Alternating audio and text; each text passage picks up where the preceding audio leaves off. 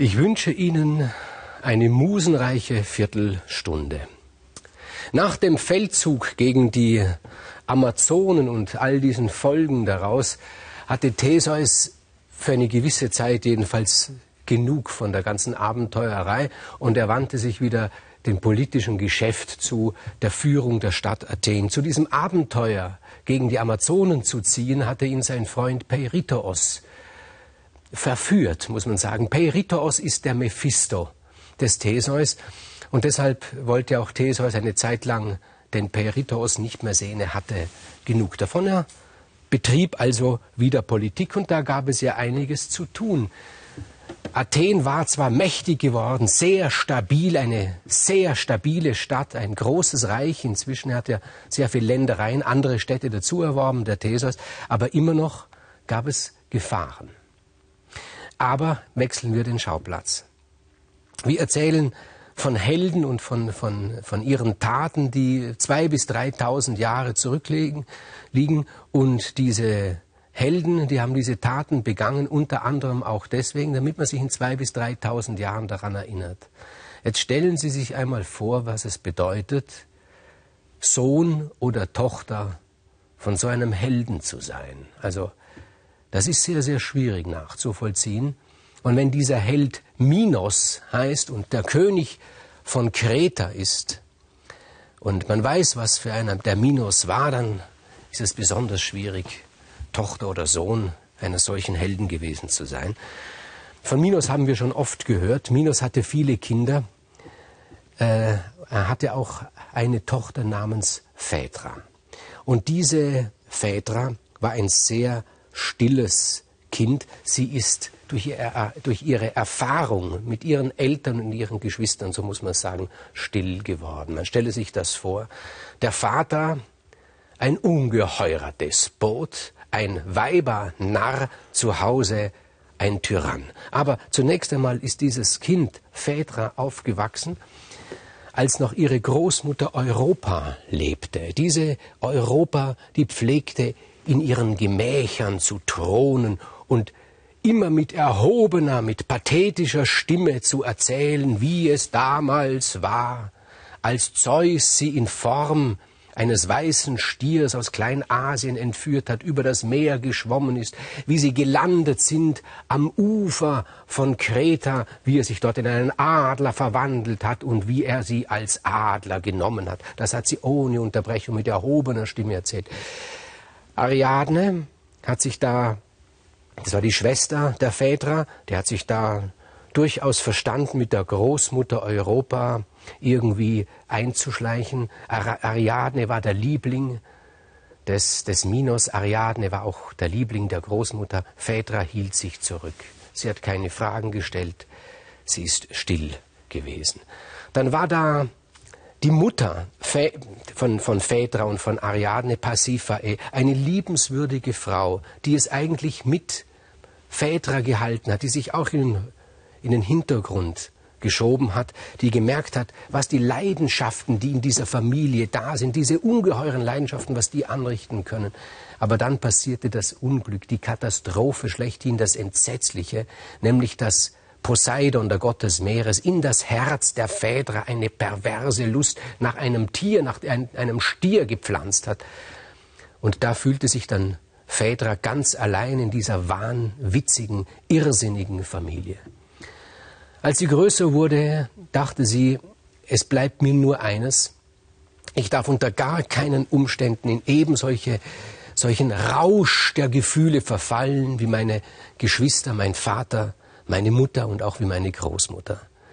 Sie vermied es, ihre Augen schöner zu machen, dadurch, dass sie sie anmalte. Auch ihren Mund malte sie nie an. Sie war, wie sie war. Sie zog, sie zog auch keine besonders schönen Kleider an, hielt sich im Hintergrund.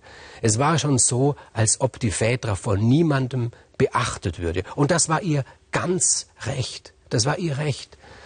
Dann kam dieser König aus Athen daher, Theseus eines Tages mit den anderen athenischen Jungfrauen und Jungmännern, die dem Minotaurus, diesem Spross aus dieser perversen Beziehung zwischen Pasiphae und dem Stier entsprungen war, um diesem Minotaurus vorgeworfen werden zum Fraß.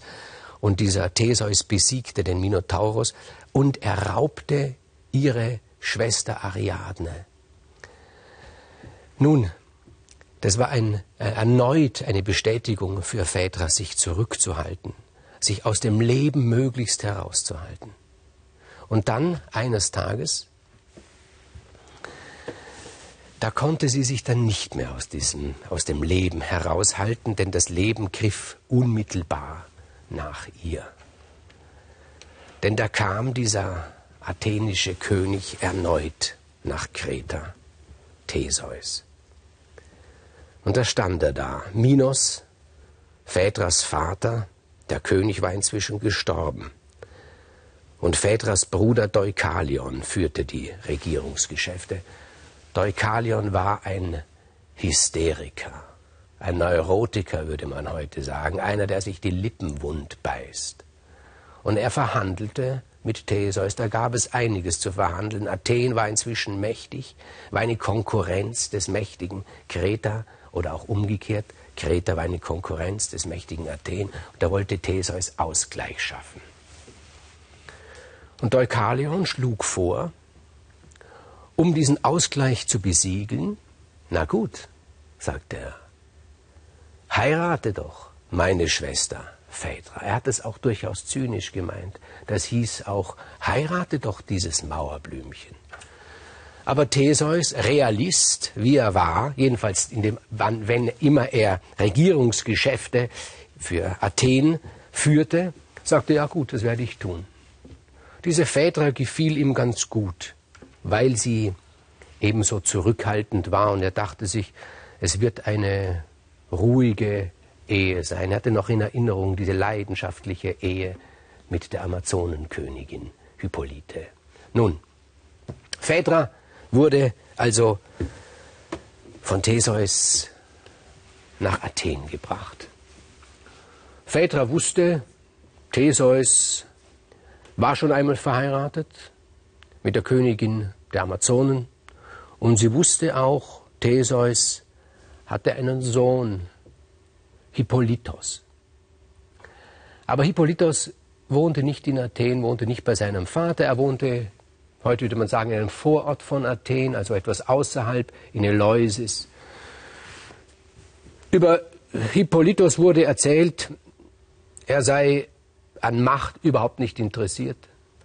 Er sei auch an Heldentaten überhaupt nicht interessiert. Er sei nur an der Jagd interessiert, an der Natur und er halte sich ja nicht die meiste Zeit im Wald auf. Ja, es wurde gesagt, dieser Hippolytos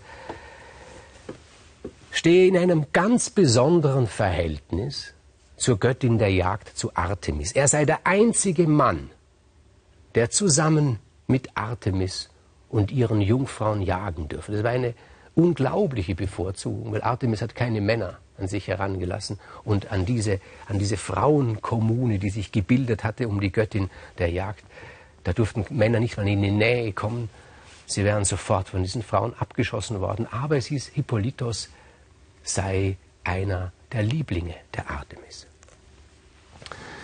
Nun, und eines Tages ergab es sich, dass Theseus die Stadt Athen verlassen musste. Warum das ist, er hat einen Hintergrund, er hat einen, wie soll man sagen, einen innenpolitischen Konkurrenten ermorden lassen, den ausschalten lassen. Es war ein gefährlicher Mann und Theseus, der ja die Gerichtsbarkeit installiert hat in Athen, hat sich selbst vor Gericht gestellt und das Gericht hat befunden, er wird für ein Jahr aus der Stadt verbannt. Nun ist er nicht weiter schlimm. Er sagt, ich gehe nach Eleusis außerhalb der Stadt und führe von dort die Regierungsgeschäfte. Und so kam es, dass die Frau des Theseus, Phaedra, diese zurückhaltende Frau, die sich vor nichts mehr fürchtete als vor den Leidenschaften, zum ersten Mal dem Hippolytos, dem Sohn des Theseus, begegnete.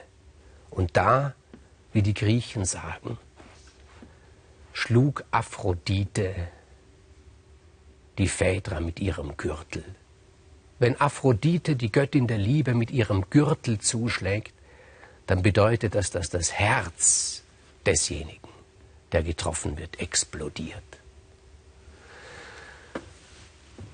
Und das Herz der Väter explodierte. All das, wovor sie sich das ganze Leben lang gefürchtet hatte, geschah.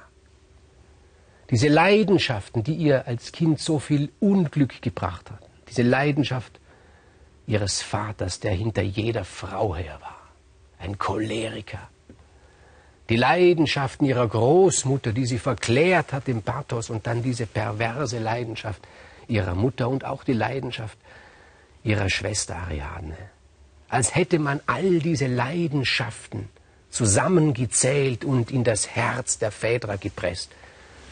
So fühlte sie sich, als sie zum ersten Mal den Hippolytos sah.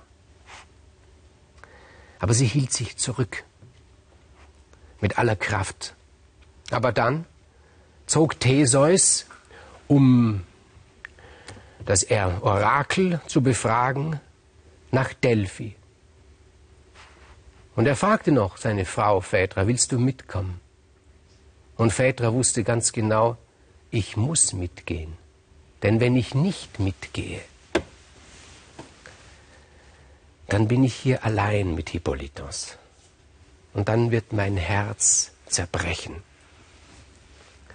Aber die Leidenschaft war so groß, dass ich sagte, nein, ich möchte hier bleiben.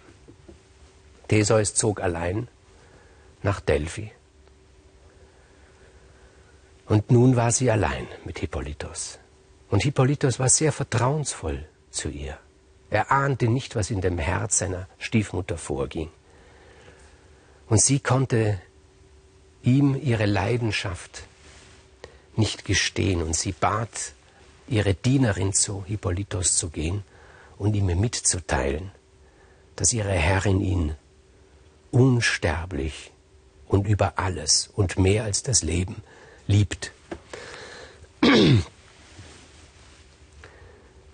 Und Hippolytos war entsetzt darüber. Er war außer sich darüber. Er wusste nicht, was er was er tun sollte. Er war völlig ratlos, er war fassungslos. Und er wollte mit Phaedra sprechen. Und Phaedra dachte sich, wenn ich mich schön mache für ihn, dann kann ich diese Leidenschaft in seinem Herz vielleicht fördern. Sie schminkte sich das erste Mal in ihrem Leben, kleidete sich schön und dann traf sie Hippolytos und Hippolytos war von Ekel erfasst und er sagte es ihr, du ekelst mich an. Und da wandelte sich die ganze Leidenschaft in ihrem Herz in Hass. Sie hat sich erhängt. Aber zuvor hat sie einen Brief an Theseus geschrieben, in dem sie behauptet hat, sein Sohn Hippolytos habe sie vergewaltigen wollen. Als Theseus nach Hause kam, fand er die tote Phaedra, er fand den Brief und er verjagte Hippolytos und er bat Poseidon, er möge Hippolytos bestrafen. Poseidon schickte einen Stier aus dem Meer, der rannte über Hippolytos und tötete ihn. Und Artemis, die Göttin der Jagd, bat Zeus, den Hippolytos wieder lebendig zu machen. Aber das geht nicht. Und Zeus konnte der Bitte seiner Tochter, seiner Lieblingstochter Artemis nicht nachkommen.